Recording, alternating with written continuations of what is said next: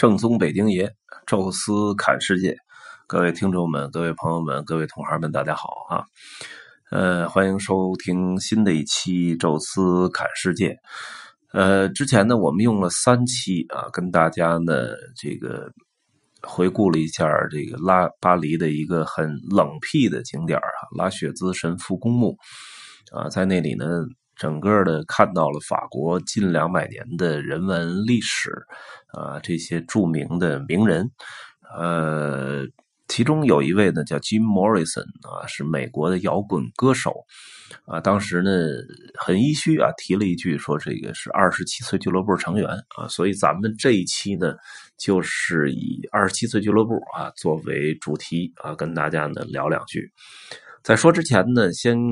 回答一下这个。呃，有的是在这个节目里，有的是在微信里啊，给我留言提的问题啊，关于这个拉雪兹神父公墓。第一个问题呢是说这个公墓里有没有华人？呃，还真的有啊，当然没有像那个莫莫斯科的那个新圣女公墓里边那么那么有名啊，那边埋着王明啊，这可能大家呃学过历史的都知道啊，但是这边呢有一些中国人啊，这个。由于咱们中国习惯问题，我就没有拍照。呃，能看到基本都是来自浙江的啊，温州啊，这个青田这块为主。我看到了那么五六个，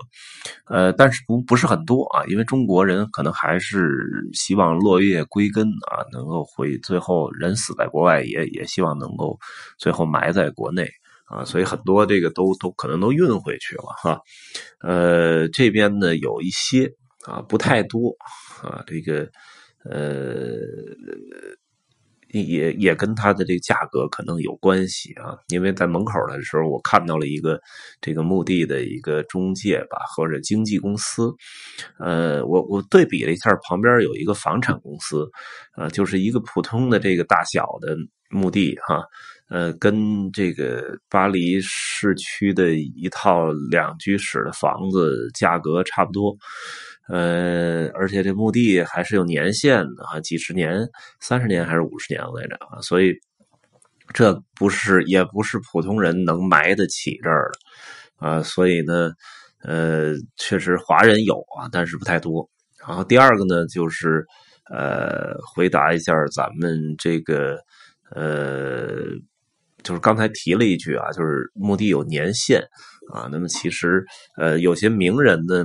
呃，是可能都没有后代了，但是，呃，因为有这个墓地本身是有一些基金会和慈善组织的啊，所以有些名人呢，这个他的墓是被这个墓地本身的这些慈善组织和基金会来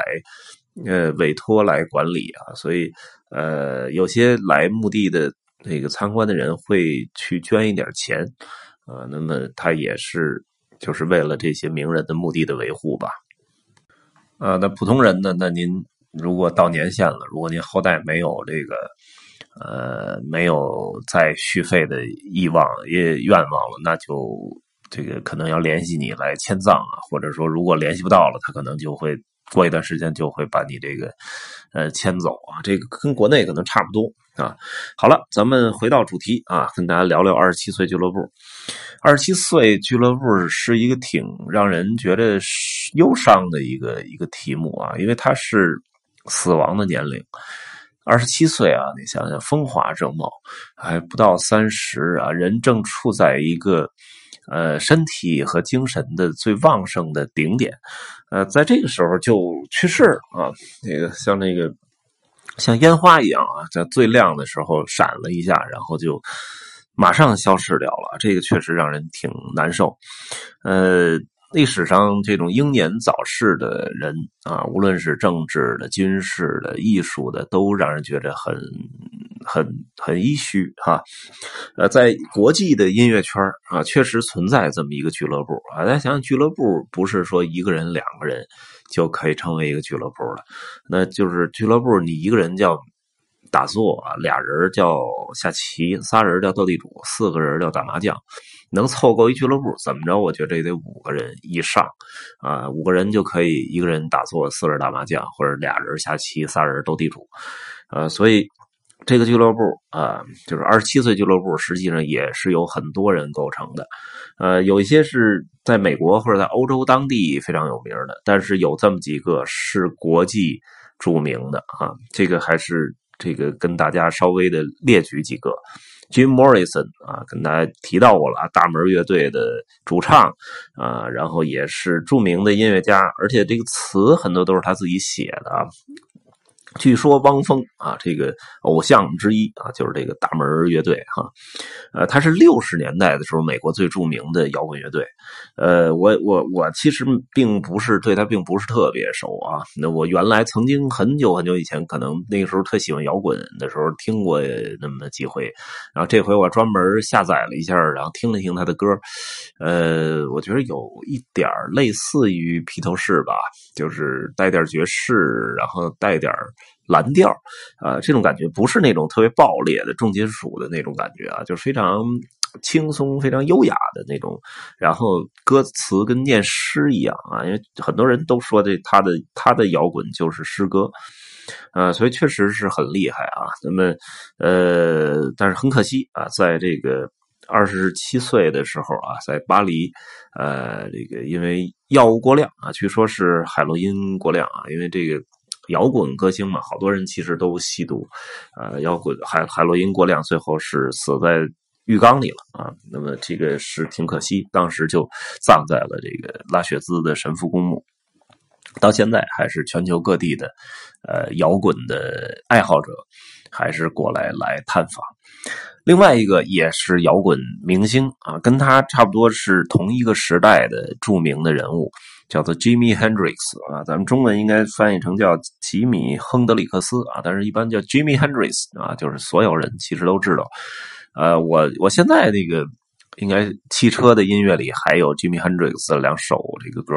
呃，他的歌你其实听听歌词倒反而感觉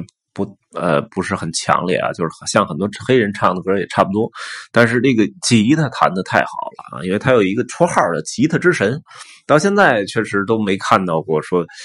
有弹吉他能像他这么漂亮的人啊。那么他也是六十年代的这个著名的这个摇滚歌星啊。他组建过好几支的乐队啊。那么呃，最后呢也是比比这个 Jim Morrison 早了一年啊。一九七零年的时候也是死于药过量啊。他也是吸毒，呃，最后可能说是药过量，在伦敦的家里面还。就女女朋友还头天还俩人还聊着呢，第二当天晚上就是一睡觉就再没醒过来，也是很可惜啊。最后葬在了西雅图啊，因为他是西雅图人。西雅图这地儿吧，可能就是天气啊比较抑郁哈，就人可能就会变得比较抑郁。所以西雅图还有一个特别著名的二十七岁俱乐部成员，叫做 Kurt Cobain，呃，那个名字可能很多人。稍微有点陌生啊，但是说到他的乐队 Nirvana 啊，就是大量的人都知道啊，涅槃乐队，这个离我们就要近好多哈。呃，这个是摇滚乐了啊，比较爆裂啊，然后就是它叫呃 grunge rock 啊，就还不是朋克啊，比朋克感觉跟朋克有点像啊，但是比朋克好像节奏什么的要多一些。呃，那么应该叫垃圾摇滚乐，或者叫油渍金属，呃，这么一种啊，就是西雅图独有的一个流派啊，有好多人管它叫西雅图之声。呃，这哥们儿呢，就实际上是一直玩那种小众这个音乐，然后地下乐队，然后不知道怎么回事，突然就成名了啊，然后就让他觉得特别压抑啊。那时候他因为这个。一个是摇滚乐嘛，都吸都吸点毒啊，也也这个也也吃点什么那种镇镇静药、镇定的药物，然后再加上他本身自己好像有特别严重的胃病啊，他也就是靠着药物来维持，那自己本身就挺痛苦，然后突然这个又红了，但是这种人，他们这种人好像有些人就不是很想让自己红啊，所以就处于那种。很很难受的那种状态啊，然后就最后最后就举枪自杀了啊，这个也是很可惜。还有呢，能想到的，呃，Blenn Jones 啊，这个是滚石乐队的创造者之一啊，那非常牛了啊！因为一说滚石乐队，大家可能都知道的是那个 Milk Jagger，呃，就是米米尔克贾格尔啊，还有一个 Bill Wyman 啊，那个没没有 Jagger 那么有名啊。那么他们曾经组建的滚石乐队啊，那现在你看滚石乐队都成老头了啊，但那时代还是很年轻。啊，但是这哥们儿的组建没多久啊，在一九六九年啊，比这个 Jimmy Hendrix 还要早一年就死了啊。他呢死因比较意外啊，说是。醉酒，然后死在自家游泳池了，就是淹死了。但是有说呢，是被他实际上是可能被他那个当时别墅的装修工人给给给溺死在里面了啊。说因为白天的时候起过一场冲突，但是也没有什么直接证据啊。因为他当时确实喝酒了，然后死在游泳池了，所以就是最后给的结论是酒醉啊，然后淹死在自家游泳池啊，这也是非常可惜的。然后还有一个呢，是头两年。呃，去世的一个歌星，英国的歌星，咱们中国不太有名啊，但在英国、在美国都非常非常有名啊，叫做 Amy Whitehouse，啊，这个 Whitehouse 啊，就是红酒之屋啊，这么一个名儿，啊，他呢是唱灵魂乐的哈，这个 soul 啊，这个灵魂乐。其实应该是脱胎于这个黑人音乐那个灵歌的一种唱法，但是在英尤尤其是英国啊特别流行，咱中国好像很少有人唱这个灵魂乐。我记得就是在好像是在中中国好声音的第四集吧，呃，有一个歌手叫赵大格啊，就是那我在人民广场吃炸鸡。啊，这赵大格唱的歌，就是因为他后来又晋级了嘛，就是他除了这炸鸡这歌以外的所有歌，